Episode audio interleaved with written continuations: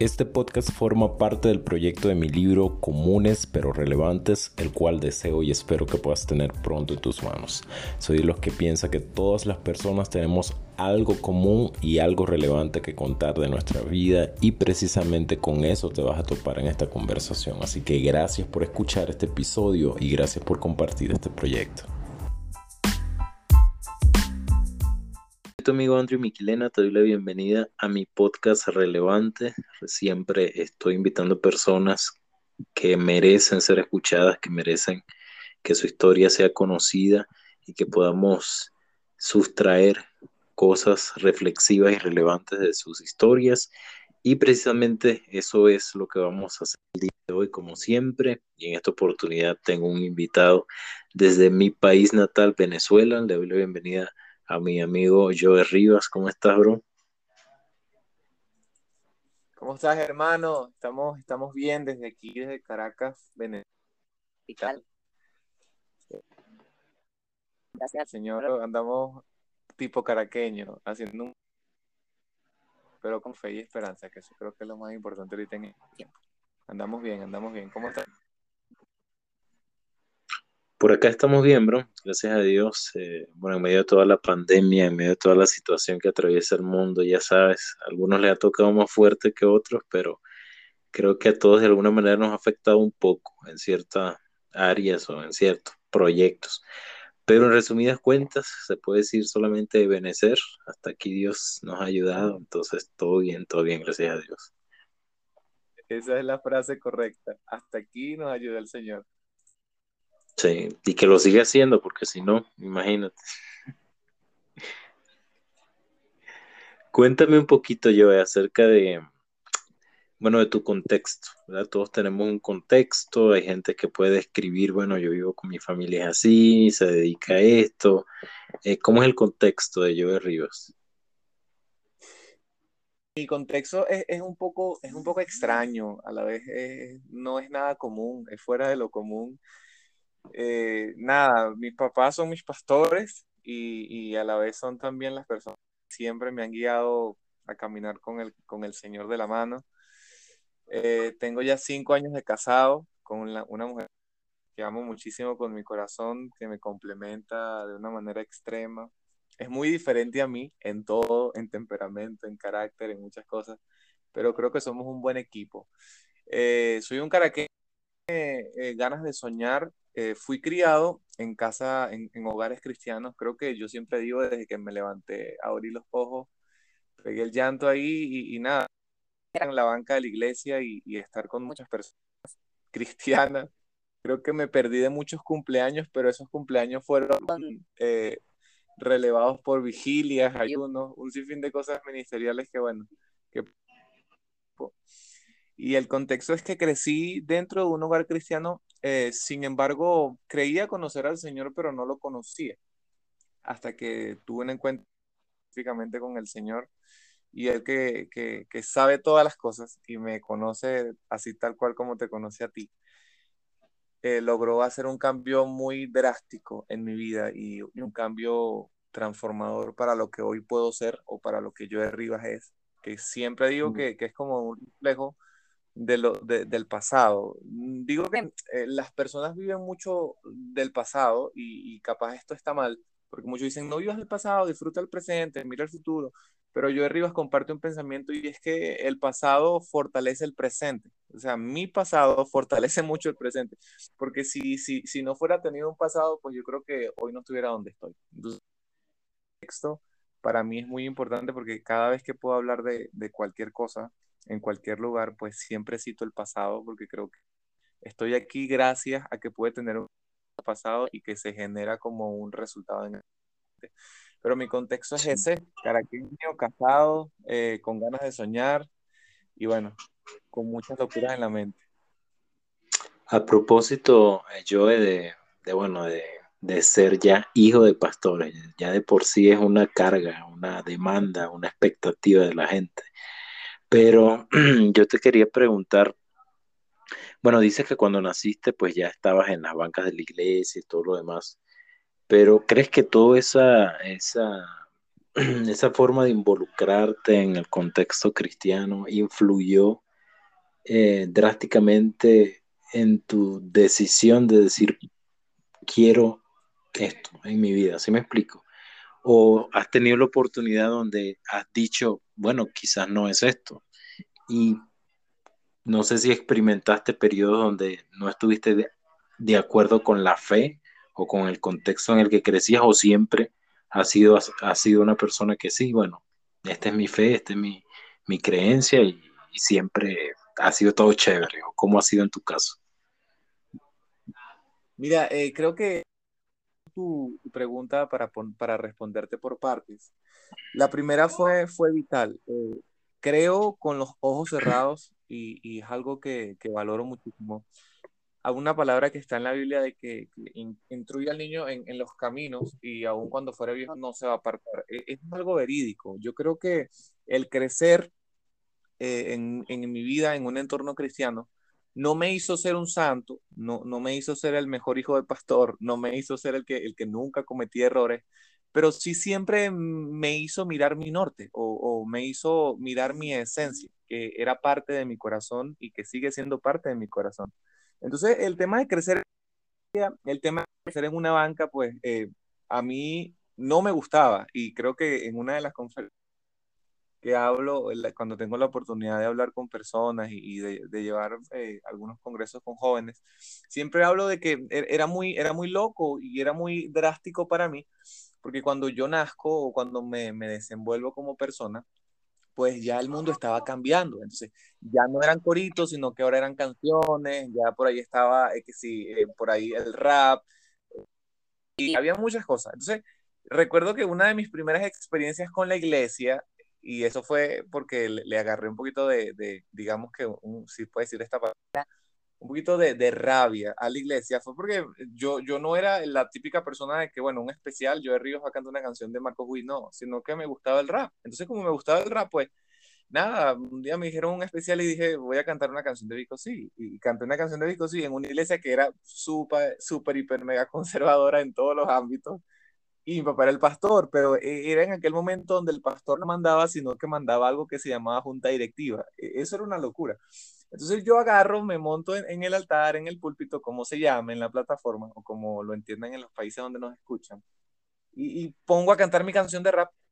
Y en ese momento eh, vi las caras de todas las personas que yo fuera el hijo de Satanás, y dije, pero ¿por qué? Si, si eh, también esto es adoración, en mi concepto en el concepto de ellos no era adoración. Entonces creo que desde ahí Joe Rivas comenzó a, desencajar en la iglesia. Y, y Joe Rivas comenzó a, a, a mirar eh, lo que la iglesia no daba, que era la aceptación. Entonces, mi entorno en la iglesia me hizo tener un norte, porque me hizo tener una esencia, pero también a su vez las personas dentro de la iglesia, pues me rechazaron. Cuando esas personas me rechazan, el que me rechaza es mi papá. Te cuento esto como una anécdota brutal. Y es que yo antes tenía el cabello largo, usaba gorras, eh, cuando me fui desarrollando, creciendo, me gustaba mucho el mundo del rap, eh, el mundo urbano.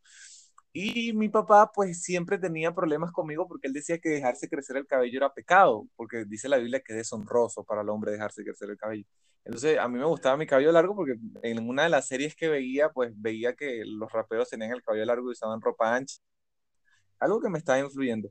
Pero recuerdo una vez que, que él, él, él, le daba pena a Andrew, él le daba pena que yo de Rivas anduviera con él. Recuerdo que una vez invitaba a una, a una campaña y yo voy con mi papá porque yo me, me invitaba. Y recuerdo que él lo pasan adelante, pero yo me quedé atrás, no recuerdo por qué. Me quedé un poquito más atrás, pero yo entré después a la iglesia, él entró primero. Y me agarra la, las personas de los ujieres y me dicen, eh, yo, eh, eh, eh, no, me dicen yo, eh, hola, ¿cómo está? ¿Usted se sienta aquí? Y yo, no, pero es que yo quiero sentarme adelante. Yo no dije que yo era el hijo del predicador, pero él me dijo, no, no, usted se sienta aquí. Mi papá predicando, predicando, predicando. Cuando él está haciendo el llamado, pues yo, bueno, no me, todo el mundo se para y se me pone un mujer al lado y me dice, y yo le digo, no, no, es que ya yo soy cristiano me dice, no, no, usted, usted tiene que levantarse porque el evangelista que está ahí está haciendo el llamado para que lo, lo, vayan a liberar, porque usted tiene que ser libre. Y yo, pero es que no, ya yo soy cristiano, yo no había dicho que mi papá era el que estaba predicando. Ellos me levantan, me paran, me ponen al frente de mi papá. Mi papá me mira con ojo de qué haces tú aquí, si tú ya eres mi hijo, pero él no dice nada. Pero recuerdo en ese momento que cuando mi papá estaba orando por todos los nuevos creyentes, porque mi papá es evangelista. Eh, él oró por mí mucho, una oración general, acepta Señor con tu corazón y con tu vida. Pero cuando a mí me agarran y me meten a un lugar como para darme consolidación, entregarme un tratadito, qué sé yo, y la cara de mi papá de vergüenza. ¿Qué hace yo aquí? Él no se parece a los jóvenes que están en esta iglesia y él no se era su papá.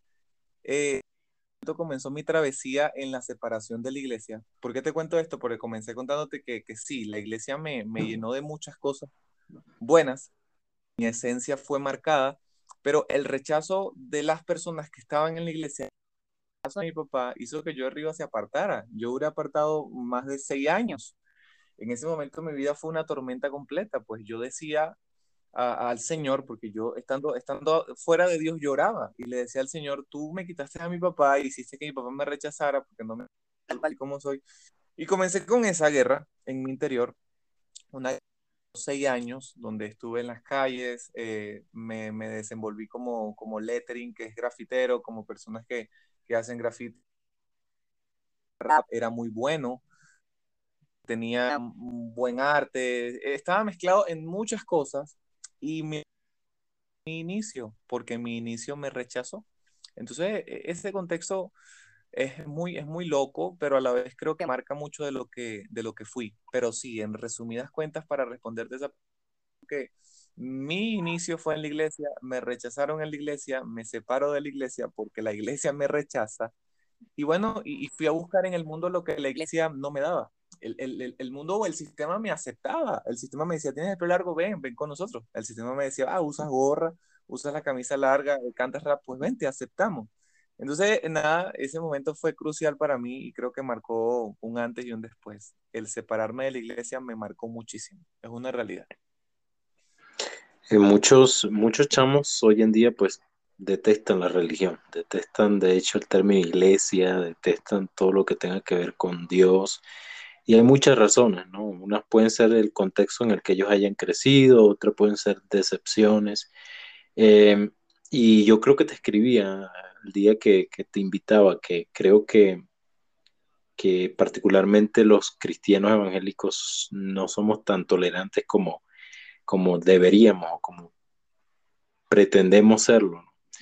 Eh, porque pienso que podemos tener un nivel de tolerancia solo con personas que sean afines a lo que nosotros creemos y aquella que no es, simplemente la rechazamos. En el caso de un chamo joven como tú, que, em, que creciste en este contexto, totalmente opuesto al de otro chamo que nada que ver con religión, nada que ver con pastores, nada que ver con iglesia, nada que ver con fe. ¿Cómo puedes tú venderle, porque en realidad eso es lo que hacemos, venderle un estilo de vida que para ti ha sido totalmente positivo? ¿Cómo lo venderías, Joan? Mira, e, e, es la labor, es la labor que ahorita hago. Eh, me parece, suena muy loco, pero te cuento esto porque tiene mucho que ver al caso. Nosotros éramos un, team, cuando hablo team es como un grupo de, que estábamos en la calle haciendo un sinfín de cosas que estaban mal, estaban muy mal. Ahí había droga, alcohol, promiscuidad. Eh, era, era todo una, una, una sodomía en nosotros. Sin embargo, yo decido cambiar, pues decido eh, eh, salir, que capaz más adelante en, algunos minutos va a contar cómo fue el cambio. Pero estos que estaban conmigo y que ahora ya no están, me los encuentro en la calle y en estos días me encontré uno en la calle y me dijo, hermano, leo todo lo que posteas en las redes sociales. Hermano, sigo todo lo que haces en las redes sociales. Hermano, cada vez que tienes que ir a predicar y transmites o cada vez que vas a un lugar y montas un video de lo que estás lo veo todo completo. Y creo que esto me, me emocionó mucho porque una vez me encuentro uno y me dice, para mí, yo quiero que todos los cristianos sean como tú. Eres un duro, Joel. Yo entiendo al Señor Jesús a través de ti.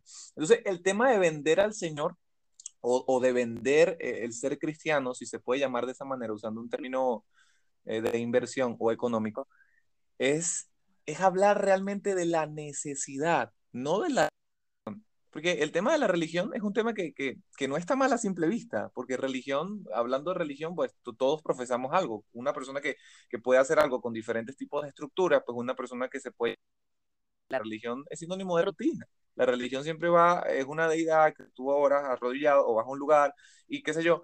Pero eh, la necesidad de la persona pues vuela lo que se llama religión. Entonces, Joe Rivas decidió abocarse a saldar la necesidad y olvidar la religión. Entonces, no, no, no le vendo a, a, los jóvenes que están afuera una de que todo de que todo va a estar fino, de que venga el Señor, porque el Señor va a curar tus heridas. E, eso está bien. Pero lo que me encargo es, es de tocar ese punto medular que no, que no ha sido tocado, como el tema de la paternidad, como el tema... Uh, de, de, de, de, lo que puedo hacer, de lo que no puedo hacer, como el tema de, que hoy yo Rivas puede estar eh, predicando a una exhibición de skate o, a una exhibición de, roller o de BMX, porque eso me gusta. No sé si me hago entender, Andrew. O sea, la, la gente en este momento o, o, los jóvenes de las iglesias en este, en este momento tienen una, una tipología y es que, bueno, el, el cristiano eh, se viste con corbata, va a la iglesia, el joven cristiano pues eh, no puede hablar ni siquiera de, de los tatuajes. Eh, habla, que un joven cristiano hable de, de, tatuarse o de un tatuaje, por lo menos en Venezuela, eh, es, es, el diablo, es el diablo hablando acerca de eso. Entonces yo comencé a ser diferente y a mantener mi esencia, porque un día me dijeron que yo era el hijo de Satanás porque me invitaron a predicar y fui a predicar, pues tenía tenis, tenía unos Nike porque me gusta usar tenis y, y me gusta usar, no, no, me gusta usar saco ni nada de eso, sino que me gusta usar mis franelas y mis blue jeans, a veces mis chaquetas. Entonces, ahorita me funcionó vender jóvenes mi esencia, pero con Cristo. Entonces puedo ver muchachos que me dicen, no, yo, pero es que tú tienes una esencia que, que yo no veo en otros. O sea, a, a cuando tú hablas, eh, lo que posteas en las redes, e, eres persona. Y creo que es lo que necesitamos, Andrew, ser persona. O sea, eh, me encuentro a uno de mis amigos que antes estaba conmigo eh, consumiendo droga y ya, no lo, ya, ya, yo no estoy haciendo eso, pero él, él capaz sí. Y cuando lo abrazo, lo abrazo, lo saludo, eh, si puedo tomarme un café con él, me lo tomo. Y, y, yo creo que ellos entran como modalidad, ya va, este es un cristiano, ya va, este me está invitando a la iglesia mañana, simplemente me está diciendo, oye, ¿qué vas a hacer mañana domingo? Nada, pues vente, te invito a comer pizza conmigo. Eh, algo pasaba. Entonces, intencionalmente, así es donde yo puedo cubrir la necesidad y donde yo puedo meter al Señor. Pero alejado no de la religión, alejado de, de, de, de todo lo que engloba ser religioso y abocado en lo que engloba a, abarcar la necesidad de la persona, que tiene que ver con yo estoy dónde estoy, para qué estoy, eh, para quién sirvo.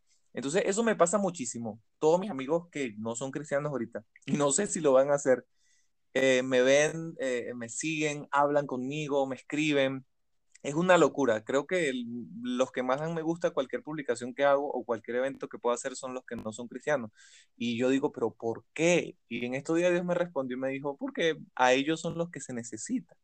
Entonces, creo que venderme tal y como soy es lo que me ha funcionado, Andrew. Me, me, ha funcionado no tener tipologías de cristiano o tipificarme como que, bueno, yo de Rivas ahora le gusta usar una chaqueta Adidas, pero ya no, porque soy cristiano, tengo que usar puro saco y corbata. Honro a mis amigos de saco y corbata, porque tengo muchos amigos que tienen, están en iglesias conservadoras, pero esa no es mi esencia. Y creo que lo que la juventud necesita hoy son líderes que tengan esencia personal y no una esencia global. Hay muchos líderes y pastores juveniles en las iglesias que, que quieren ser como sus pastores, pero se olvidan de lo que les gusta. Entonces tienen un déficit en sus jóvenes porque los jóvenes, eh, eh, los jóvenes están buscando a alguien que se parezca a ellos, no a alguien que se parezca a un pastor. Porque pa para parecerse un pastor, pues bueno, agarra y comienza a hablar como pastor, olvídate como pastor. Pero la juventud está buscando a alguien que le diga, mira, e-, este, este pana también usa Nike o, o, o usa Adidas o, o, o, también le gusta la serie que yo veo, pero también predica. Wow, yo puedo ser como él. Entonces creo que eso es lo que me ha funcionado. Eh, tener una esencia y que vean en mí lo que, lo que yo soy, sin ningún tipo de caretas. Sí, actualmente veo que, que has estado, han estado, bueno, he estado eh, llevando el seguimiento del desarrollo de lo que han estado haciendo con Reforma de Oración y eh, sé que, bueno, muchas personas conocen un poco acerca de lo que hacen, pero otras no. Entonces me gustaría que comentaras un poquito acerca de, de, cómo empezó todo, en qué planes andan ahorita, cuáles son las proyecciones que tienen y bueno, qué tal ha sido esa experiencia de poder trabajar en Reforma de Oración.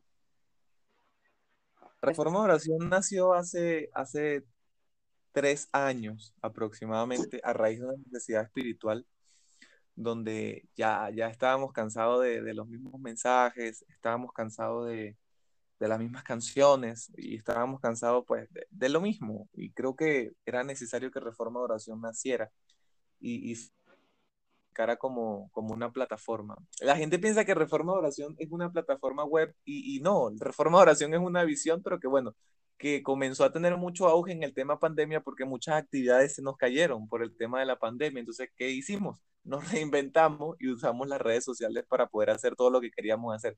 La gente no sabe nada, pero eh, todo el contenido de Reforma de Oración estuvo, estuvo escrito para, para congresos y para entrenamientos. Todo lo que tú puedes ver que, que, la gente que, que, no, que no nos sigue puede entrar eh, en, en, estamos en Facebook como Reforma de Oración, en Instagram también como Reforma de Oración, pero todo el contenido que pueden ver, eso es un contenido para congresos, eso es un contenido para, para, para redes sociales. Sin embargo, eh, nos solidificamos en redes sociales y aún lo estamos haciendo, porque bueno, la receptividad fue muy buena y, y, hubo una verdad que nos hizo libres y, y, fue que el Señor siempre iba a estar con nosotros y que, y que podíamos ¿Por qué te hablo de esto? Porque te hablé en, en, en, la pregunta anterior que tenía una esencia y reforma de oración también tiene una esencia. Comenzamos con tres y ahora somos como diez y, y bueno, eh, gracias a Dios, eh, hace un año conformamos la banda Reforma de Oración, que es una banda en vivo que, que tiene instrumentistas, tecladistas, guitarristas, bateristas, eh, canto, directores, y también el ministerio como tal Reforma no es un ministerio solo. Ah, dentro de Reforma Oración esto es muy loco, pero no, no todos somos de la misma iglesia. Hay iglesias conservadoras, hay iglesias libres, hay iglesias, eh, eh, nos faltan, son iglesias apostólicas romanas, nos faltan testigos de Jehová. Es broma, pero hay un sinfín de, de, de, gente, porque los integrantes como Sara Chan, como Adriana, el chino, eh, Misael, Joseph, Saraí, Karina, mi persona, eh, Luis Manuel, eh, somos de, diferentes iglesias y, compartimos un pensamiento de que el cuerpo de Cristo puede unificarse sin necesidad de tener eh, cables pelados por, por las normas que defienden. Entonces, nada, reforma oración es un sueño que como dicen por ahí, del Señor y se gestó en el corazón del Señor y ahorita estamos, estamos queriendo ir por más. Tenemos proyecciones, queremos tener una plataforma masiva. Eh, estamos comenzando con discipulados este mes. Eh, también tenemos congresos que estamos haciendo vía online. Y fundamos una escuela este año, una escuela ministerial eh, teológica diferente a, a, las escuelas de teología, por así llamarlo, convencional. Es una escuela teológica muy, muy diferente, pues tiene mucho contenido que, que nunca institutos de teología, pero nosotros sí decidimos hablarlo porque fue como que, bueno, esto no se habla cuando yo estudié, pero esto se va a hablar aquí.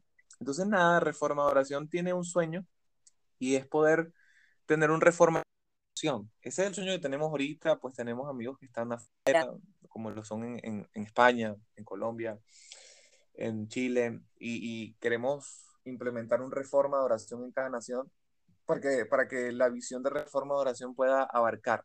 De hecho, nuestro ministerio se llama Reforma de Oración, es un ministerio que está decidido a la construcción y la edificación de la iglesia. Pues no pertenecemos a ningún concilio, sin embargo ayudamos a los concilios. Entonces, bueno, reformadora dirección de, de poder reformar cada huequito de cada nación. Me comentabas hace rato también que estás trabajando en ¿qué era? Edición, fotografía, algo así. Sí, sí, porque tú sabes que yo soy eh, diseñador gráfico, pues esa es mi carrera, esa es mi carrera. Como ok porque no, no, no la ejerce. pero nada, este año decidimos formalizar y, y, nada, comenzamos a trabajar con Reforma Oración, el tema de diseños. Y gracias a Dios, pues nos establecimos como una, aparte de Reforma, nos establecimos como una agencia gráfica que le trabaja a personas, llevándole redes sociales, en manejo. Pues en Reforma de Oración todo se genera desde aquí, todo lo hacemos nosotros y bueno, servimos al Señor y también nos da de comer, así que es bien ventajoso eso a la vez.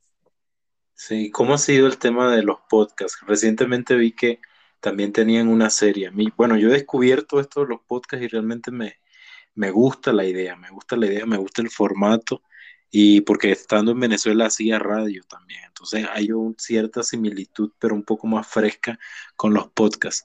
Eh, ustedes tienen otro estilo, otra, otra forma de, de, hacerlo, pero ¿cómo ha sido esa experiencia trabajando con los podcasts? Mira, la experiencia de podcast fue evolucionando.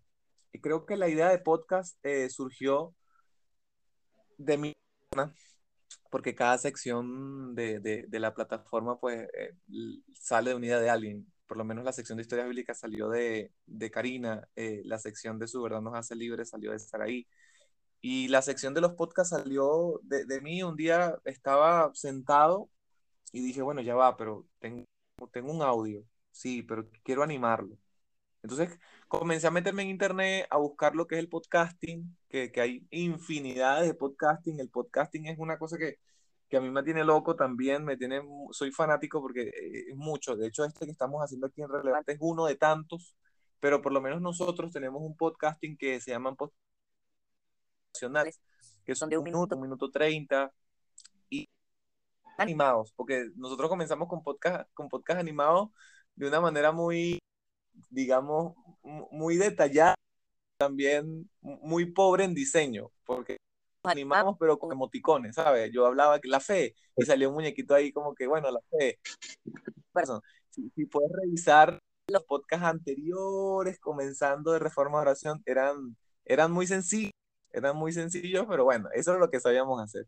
Eh, con el tema estudiando diseño y viendo el desarrollo de la comunicación, pues nada, me encontré con una idea, que es la idea inspiracional, que aquí en Venezuela, sino que también es una idea anglo de, de, ya del norte, donde ellos hacen mucho podcasting como esto, lo que son Randy Morrison eh, y, y exponentes. Entonces, bueno, dije, nada, necesitamos hacer algo diferente que no se esté haciendo en Venezuela, que no se esté haciendo en ninguna de las plataformas que nosotros conocemos. Y surgió la nueva serie de podcasts inspiracionales que ya vamos por el podcast número 41. Es una bendición brutal porque vamos por el podcast número 41 y, y nada, esos podcasts tienen testimonio, bro. O sea, ha, ha, ha habido personas que han llamado del trabajo, yo no sé qué pasó, escuché eso, lo vi y ahora no me quiero, no me quiero, quiero volver con mi matrimonio. Hay personas que han recibido sanidad, hay personas que, que han recibido liberación de depresión, de ansiedades, gracias a los podcasts. Entonces, bueno, decidimos prácticos, concisos y precisos. Eh, nosotros por durar máximo dos minutos, dos minutos treinta, de ahí no pasa, pero con la intención de poder, poder llegar al corazón de las personas y que sea compartido. Entonces, nada, e, este tema de los podcasts lo hicimos con la intención de compartirlos, que las personas puedan compartirlo fácilmente por WhatsApp, por Telegram, que pueda convertirse como en, algo viral, que no sea tan condensado. Es como un perfumito caro, chiquitico, pero cuando lo abres hay un sinfín de cosas.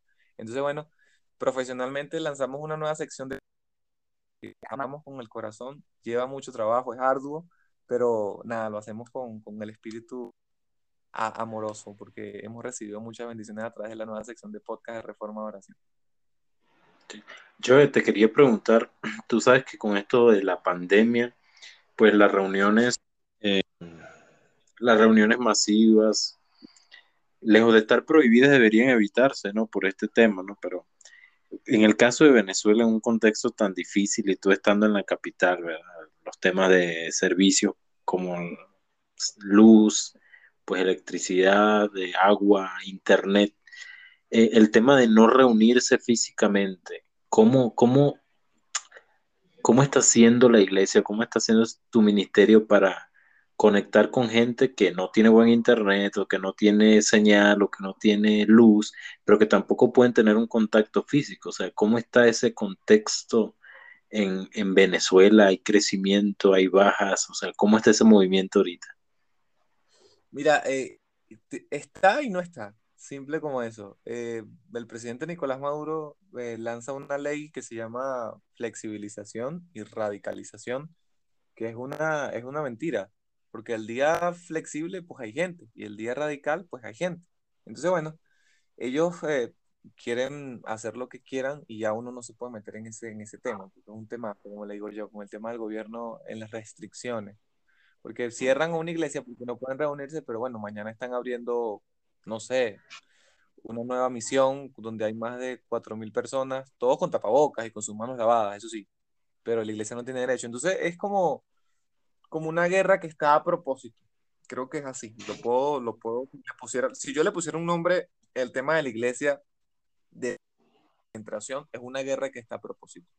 Eh, una de las, la alcaldesa de Caracas, se llama Erika Farías, me tomo la de su nombre, ella dijo algo que me llamó mucho la atención y dijo que, eh, bueno, los primeros culpables de, de, de, de, que la pandemia, cuando vino la variante, no recuerdo el nombre, sé que han venido muchas variantes, cuando vino esta variante que no es la Delta, sino que es la otra, ella dijo que la iglesia cristiana era, era la culpable y uno de los primeros focos de contagio es la iglesia cristiana. Y claro, el contexto de ella es un contexto donde siempre ha tenido mucha guerra con la iglesia cristiana. Pero días anteriores, pues bueno, había fiesta en la Cota 905, hubo una manifestación, hubo marchas en la Avenida Bolívar, y ellos decidieron echar la culpa a la iglesia cristiana eh, de una manera sana, pero nosotros entendidos que es a propósito, porque ellos saben lo que se está generando.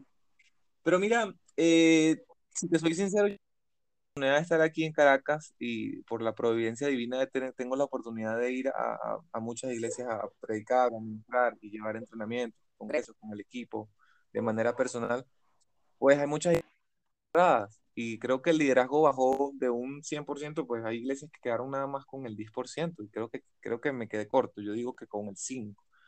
Eh, te hablo por, por, porque vi, porque me he sentado con porque me han dicho, no, no se puede. Y aquí en Venezuela no funciona. El tema de que, bueno, vamos a hacer un Zoom y todos entren, es mentira. Puede un Zoom, pero ve la fibra óptica la, la cortan. Entonces, nada, e, el tema de las redes sociales no funciona a, transmisiones, en streaming, a plataformas, porque es mentira, la gente no, no, no, va a poder estar. Es tan loco que ni en WhatsApp, o sea, ni, ni, ni en WhatsApp las personas le, le puede uno a comunicar bien. Entonces, yo decidí eh, poder visitar, visitar personas, bro, tomando el riesgo de, de, contagiarme y morir o de seguir viviendo. Hay muchos amigos que han muerto aquí en Caracas, eh, pero... A propósito de eso, este, yo, eh, ¿cuál ha sido el contexto más cercano que has tenido de personas que se hayan infectado con el virus o que hayan muerto y, en Venezuela? Mira, la última muerte más reciente, reciente de todas, fue amigo de nosotros, amigo también tuyo, Eliuset, que era el pastor de jóvenes. Meses trabajando en el lugar donde trabajaba yo anteriormente, que era en un mercado popular de Caracas. Yo tenía mi, local ahí y, él también tenía su local. Yo, yo aún no asimilo que Eliuset esté. O sea, yo no lo asimilo y nunca lo, lo, lo asimilé entre, si te soy sincero, entré en depresión como una semana. Eh, yo no, yo lloraba, yo lloraba, lloraba solo y las lágrimas se me salían. Yo decía, pero ¿qué, qué me sucede? Realmente entré en colapsos o en tiempos de depresión, cosa que nunca me pasaba. No, no, no soy una persona. Soy un poco ansioso, pero no, no soy depresivo, pero entré en depresión. Y, y entré en depresión. Sí, pero ¿por qué? ¿Por qué? Y bueno, creo que fue una muerte que aún no asimilo ya Lius está en la presencia del Señor, pues pasó un momentos muy fuertes, muy, muy terribles con el tema de COVID-19. Aparte porque él era asmático y bueno, él, él, murió como un héroe. Él murió como un héroe porque porque era que estaba ayudando, ¿sabes? Como te dije ahorita en la nota anterior, tengo que ayudar, o sea, yo he río a ayudar a ese contagio, no. Eliuser estaba ayudando a personas con COVID de su iglesia. Entonces, Eliuser era el que llevaba la comida, el que los, el que los llevaba porque no tenían casa porque no podía montarse en el metro o un transporte público. El era el que le compraba los medicamentos y hacía como jornadas para, bueno, vamos a recoger por este hermano de la iglesia. Él era el que estaba ayudando a los que estaban contagiados de COVID-19. Entonces es súper loco porque los que, están, los que estaban contagiados de COVID-19 cesan. Entonces es una cosa que tú dices, bueno, eh, él realmente está expandiendo el reino, pero la muerte que más viví fue la de él. No pude ir a, a, su, a su funeral por el tema de por el tema de que específicamente en ese día había eh, clausura, radicalización, aquí ponen como alcabalas, pero creo que aún no superó su muerte y, estuve muy cerca, muy cerca de, la muerte de Liuset. Como joven, ¿cómo ves tú la muerte, yo? O sea, sin, sin entrar a, digamos, a...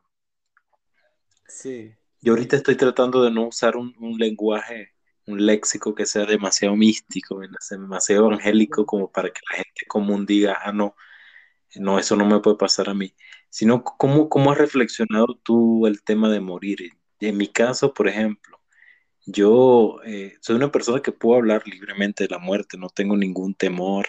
Eh, mm, entiendo cuando una noticia te afecta sorpresivamente, pero creo que tengo la capacidad de canalizar rápidamente, aunque haya sido doloroso el proceso de la muerte, que la persona está en un mejor lugar y que es parte de la vida. Ese es lo que yo a mis 31 años ya he llegado como a reflexionar. O sea, no, no, no soy de los que apoya ni de los que entiende prolongadamente a una persona que, que se tiró a morir, se tiró a morir porque murió alguien. Eh, pero esa es mi, mi, concepción ahorita. La tuya, yo, siendo un chamo cristiano que ha vivido, que, pero que también padece como cualquiera. ¿Cómo, cómo concibes tú yo el, el morir y el tema de que en algún momento te tocará morir también? Mira, eh, lamentablemente es necesario, es necesario. Creo que a pesar de que se han muerto muchas personas cercanas, pasaba un flagelo que sucedía mucho. Cuando el COVID llegó a Venezuela, nosotros no creíamos que el COVID podía matar personas. O sea, nosotros decíamos, no, esa es una cifra que es aumentada, eso no es real. Eso no, nadie está muriendo por eso. Y yo era uno de los que decía, el COVID no mata a nadie. Eso, eso, es, eso es mentira, eso es una trampa, una campaña mediática. Pero comenzó a suceder, Andrew, que gente muy cercana a mí comenzó a morir de COVID. Y por hablarte de, Liuset, que fue uno de los más recientes, eh, te hablaría de pastores que, que yo vi semanas, eh, te hablaría de, de, de, amigos que estaban conmigo, eh, muy cercanos a mí, morir. Y yo dije, hey, ya va, realmente esto sí está matando personas. Entonces un día me levanté y hablé con el Señor en mis tiempos de intimidad, le dije, sí, si yo me llego a contagiar y me llego a morir, pues quiero hacerlo de la mejor manera. Así que solo tú decides. Porque tú realmente quieres que yo esté vivo, pero si no es porque es necesario que yo muera. Entonces, para no meterle un rollo místico ni, ni un concepto teológico que tú y yo podemos desarrollarlo de una manera buena, es necesario es necesario. Si, si no es por la pandemia, pues eh, es por otra cosa. Hay un pastor que me influye mucho y, dice que cuando usted se va a morir, se va a morir. Usted se levante, se, se agarra, se para, agarra sus zapatos, se resbala, se pegó en la nuca y se murió. Que está escrito el tema de la muerte. Lo único es que no pensamos que a través de un virus o a través de una gripa alguien puede morir. Entonces, claro, no, porque, porque la, muerte sector, la muerte está sectorizada en nuestra mente. O sea, nada, murió cáncer, eh, murió de sida, murió porque lo atropellaron o por un accidente o porque lo mataron. Pero el tema de morir por un contagio de una gripe, y obviamente que es muy una gripe mediática, global, lo que está pasando es muy loco, y como llegó o sea, a ti te dijo nada, eh, en menos de 15 días te puedes morir. Te puedes morir, lo puedes hacer. Entonces, yo aprendí que es necesario. Yo estoy hablando contigo hoy aquí, pero yo no sé si y no sé si paso mañana me muera y ya estén haciendo como que, bueno, un honor a mí y en mi Facebook eh, un, un lazo de luto. Yo no sé qué pueda pasar. Lo que sí sé es que aprendí a vivir mi vida al máximo y como, como si fuera el último. Creo que, que mi esposa me ayudó. Ella, Karina es una persona que, que es muy diferente a mí.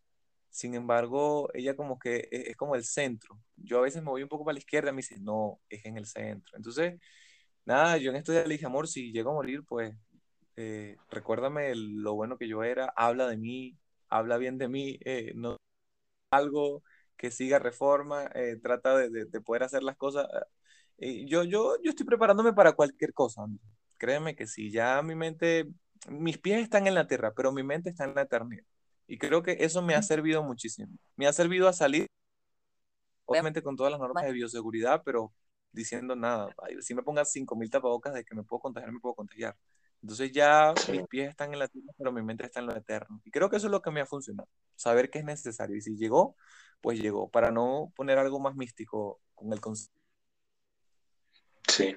Hace cinco años ya que estás casado, dices. O sea, actualmente tienes cuántos años de edad?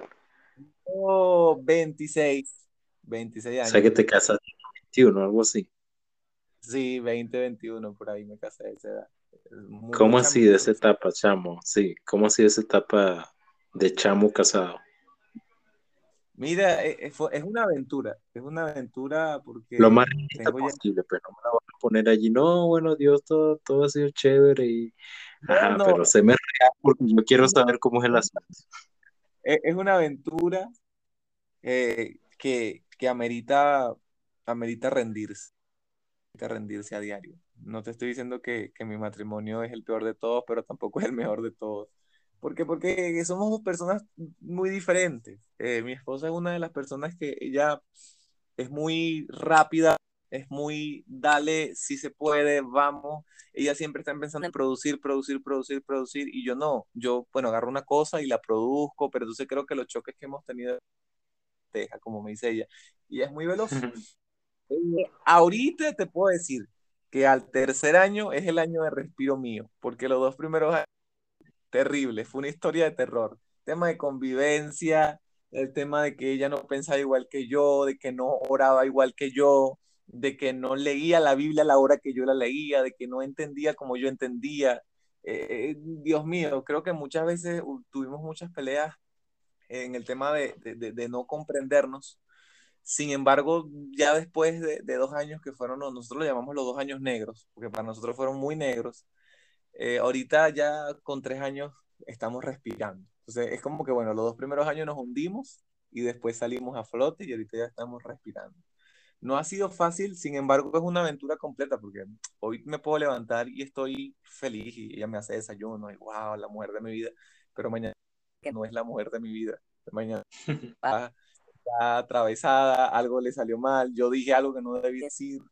Y créeme que, que, la he estado estudiando y esto es para los solteros que están por ahí, y casas, el hombre necesita estudiar mucho a su esposa porque nosotros hablamos y ya. O sea, el hombre es, bueno, tengo tantos dólares para comprar o tengo tanto esto y ya.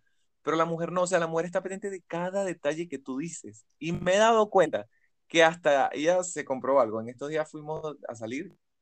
Yo compré, les compré, le compré, le compré zapatos, qué sé yo. Y ella pone algo y yo la miro de una forma que ella sabe que no es la correcta, o sea, como que, bueno, no me gusta, pero nada, cómpratelo. Ella no se lo compra. Y no se lo compra, no se lo compra y dice, no, yo no me puedo comprar eso porque mira como tú me miraste, eso que yo siempre tú eres el que me ve. Y yo, no, pero no te preocupes. Entonces, claro, hasta en lo detalle, que es eso, tengo que tener cuidado porque es como caminar sobre, eh, sobre un puente colgante que no sabes cuándo vas a caerte. Entonces, nada, si te ahí del solo, ¿quién lo levanta? Pues nada, espera que ya se le pase y después te levanta y, y así es el, el dilema. Ser, ser, ser, ser, ser esposo muy joven es una aventura, pero también mm, te enseña muchas cosas que no te enseñaron en la iglesia. Entonces, bueno, me tocó guerrear con mi esposa, pero ahorita es la mujer que amo y esa mujer que, que siempre está ahí, bro. Siempre está ahí conmigo y es mi mejor amiga. Yo lo puedo decir suena cliché, suena cliché, pero, pero es mejor amigo. En serio. Bueno, me la saludas allí, felicidades. Pero quiero que terminemos con algo. Estuve dándome una vuelta por tu Facebook, si no me equivoco, o por algún lado. Y leí una reflexión que escribiste sobre em, nuestro atleta olímpico, si no me equivoco el nombre, Daniel Ders, ¿sí o no? Daniel Sí, señor. Esa, eh, sí, esa reflexión realmente me gustó mucho, me gustaría que la pusieras en contexto y que pues compartieras eh, eh, a través de tu voz lo que lograste transcribir y transmitir en, en ese post que, que, para mí realmente me pareció bastante relevante. bueno, no sé, porque hice dos posts. Primero de una foto con una bicicleta de un salto y después compartí uno de un video. No sé cuál fue el que viste. Yo soy muy fanático de Daniel. Creo que, creo que fue el de la foto, así como que decías algo como que, bueno, hoy en día puedes estar haciendo algo que no es importante y mañana aparecer en los Juegos Olímpicos, algo así decía. Era la idea. Claro. eso es, no, esa, esa, esa reflexión no era Daniel Dert, era Tony Hawk, un patinetero. Ah, ok. Bueno, háblame un poquito de eso y que es parte también de lo que nuestro atleta hizo. claro, claro, claro, es parte, es parte. Nada, te explico. Antes, antes lo, la gente urbana del BMX, del patinaje, gente que son mis amigos, mi alma mater, pues ahí crecí yo. Eh, era, eran, eran catalogados como, como una cuerda de, de desadaptados. De hecho, yo llegué a ver como gobernadores de, de, Caracas, alcaldes, pues mandaban órdenes de que nada, no se puede patinar, no se puede hacer BMX, metan los presos porque eso no es un deporte. Y yo llegué a mucho a, escuchar gente que decía, eso no es un deporte, eso no es un deporte, eso está pegando brinco, daña las aceras, eh, un, sinfín de cosas. Eh, cuando específicamente en estos Juegos Olímpicos de Tokio, pues ya era algo que se venía cocinando bajo la mesa se abrió el tema para que los deportes extremos pudieran ser una disciplina olímpica a nivel deportivo. Y yo puse en el post, pues, lo que antes, o, los que antes llamaban como una cuerda de desadaptados, ahora son reconocidos como atletas mundiales. Entonces, claro, las personas antes los criticaban a ellos y que no sirven para nada, pero ahora la gente está diciendo, no, vamos a, vamos a ver que hay que creo que a propósito, no tanto para honrar a, a, mis amigos que, del patinaje, del skateboarding, porque ellos son unos duros ya con lo que hacen, sino también para que las personas supieran de que tenemos que tener cuidado con cada cosa que decimos de una persona. Tú me puedes haber, ver a mí hoy con una gorra y con tatuajes, pero tú no sabes si ese va a ser el pastor de tus hijos en el futuro. Eh, tú me puedes haber mí hoy con una patineta y, y, por ahí tratando de hacer un truco que no me sale, pero tú no sabes si ese va a ser un deportista olímpico en el futuro, que tus hijos van a ver, va a ser una inspiración y tu hijo pues no es pastor, no va a ser evangelista, no va a ser misionero, pero va a ser un deportista gracias a que, a que alguien, un atleta, lo, lo infundó. Entonces, creo que el tema de sectorizar y de juzgar antes de conocer un futuro es algo que está sucediendo mucho en mi país. E, e, ese post eh, tuvo mucha, mucha reacción porque hubieron muchas personas que se identificaron y sin embargo otras que no, pero los que se identificaron son aquellos que han sido rechazados. Entonces creo que ahorita para poder cerrar esta serie o este, este podcast relevante que me gustó mucho, una conversación muy buena, eh, lo más importante que podemos hacer es no rechazar, aceptar tal cual y como es la persona. Yo siempre diría, ¿qué pasaría si yo me hiciera un tatuaje en el brazo y, fuera a predicar a una de las iglesias que más están aquí? Yo creo que no me, no me dejarían entrar. Y yo dijera, bueno, pero que yo soy el que va a predicar. No, ya no puede predicar porque tiene un tatuaje. Entonces, eh, nada, son cosas que, que, están muy relevantes, que a su vez eh, importar, pero esta generación está demandando muchas cosas y nosotros las estamos rechazando. Nosotros estamos rechazando una generación que realmente necesita ayuda, a una generación realmente en las esquinas, que se encuentra, eh, no sé, en las universidades, que se encuentra en las redes sociales, que, que, se encuentra en los muros, en los bloggers. Estamos rechazando a una generación que realmente tiene una vida común, que bueno, sí, tengo 15 años, eh, me gusta mucho el, mundo urbano o, me gusta mucho los deportes extremos o me gustan los tatuajes o me gustan los piercing o me gusta pintarme el cabello. Recuerdo el último congreso que fue a ministrar en estos días y había habían un poco echamos con sus sus sacos adelante porque era, invitaron a muchas iglesias, pero también había un nuevo creyente que tiene cabello verde. Y yo agarré y dije, ven acá, pasa tú el de cabello verde. Le di la bandera de Venezuela y le dije, esta generación necesita Venezuela se aboque a ellos. Y nosotros como Iglesia de Cristo necesitamos aceptar. Cuando yo dije eso, pues este muchacho se puso a llorar. Y era la primera vez que iba a una iglesia. Él, él, él tenía pena, obviamente no miraba al frente, miraba hacia abajo porque tenía todo su cuerpo tatuado, eh, tenía piercing, su cabello era verde, era una cosa muy extrema. Pero Dios hizo algo en él. Y ahorita está dando frutos en la iglesia donde yo fui. Entonces, Andrew, creo que lo más relevante ahorita es dejar de defender normas y costumbres de concilios y comenzar a entender el Señor viene pronto. Y esto se parece mucho al mensaje que predicaba Gigi Ávila y Jorge y esos predicadores de, de, hace tiempo. Pero es que verdad el Señor viene pronto y, nosotros tenemos que una generación que tiene el corazón roto. Creo que no podemos llamar inmundo a lo que Dios científico. Sí, eso la verdad yo es lo que yo eh, quiero intentar hacer con, con, con todo esto de mi podcast, ¿sabes? Que comúnmente eh, quienes empiezan un podcast eh, de este formato tienden a, y lo estoy escribiendo en mis libros, por cierto, pero tienden a pensar en los famosos como las primeras opciones que, te pueden dar un boom en tu, plataforma. pero yo he estado reflexionando sobre tomar en cuenta aquel que es ignorado, aquel que no es, o sea, aquel que nadie conoce su historia, pero que tiene algo relevante que contar. Eh, quizás hoy en día todo el mundo conoce, ¿verdad? De Joe, que trabaja en Reforma de Oración, hijo de pastores, pero no conocen que era rapero, no conocen que tenía pelo largo, no conocen que batalló pues contra la discriminación, por ejemplo. Entonces, eh, esas historias son las que yo he querido hacer con, con, con mi podcast, pero para eso debo tomar la iniciativa de tomar en cuenta a alguien que piensa que quizás no tiene mucho para decir. Y em, todo esto yo lo vi reflexionado en tu post y realmente me, me gustó porque digo, wow, es realmente cierto. Hoy puedo ver a una persona de una forma tan, tan poco valorada, pero mañana puede ser presidente de la República, mañana puede ser alguien más grande en posición que, que yo, ¿no?